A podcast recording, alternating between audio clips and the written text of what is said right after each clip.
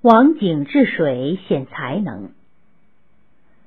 与王充同时代，东汉产生了一个中国著名的水利专家王景，他为治理黄河做出了卓越的贡献。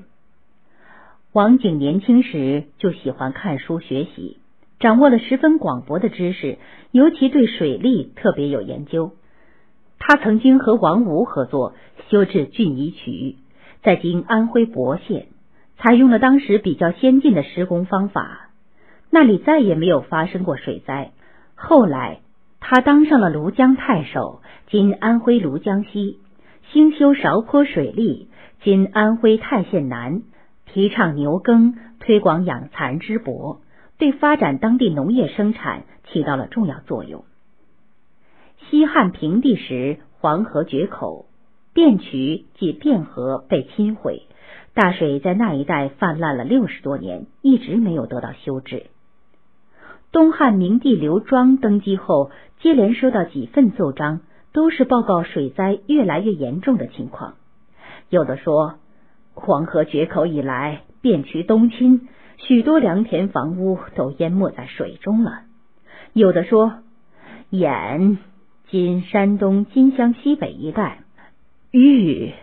治所在今安徽亳州一代，百姓多年遭受水灾之苦，离乡背井，到处流浪。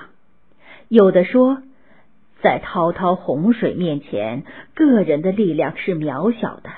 百姓期盼着朝廷能早日集结力量治水。汉明帝看了这些奏章，心里非常焦急，下决心要治理黄河与汴渠。公元六十九年春天，汉明帝召见王景，询问有什么办法可以治理黄河变渠。王景详细分析了水灾形成的原因，提出了一套切实可行的治水方案。汉明帝听了王景的介绍，心里有了底，对王景的才能非常赏识。他当即赐予王景《山海经》《河渠书》《禹贡图》等书籍及钱帛衣物。任命王景和王吴一起共同主持治理黄河变渠的工程。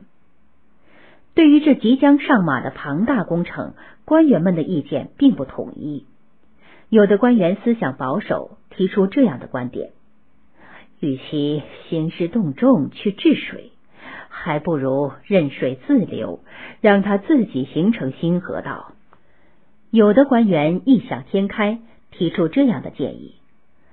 干脆恢复黄河故道，不是省时省力多了吗？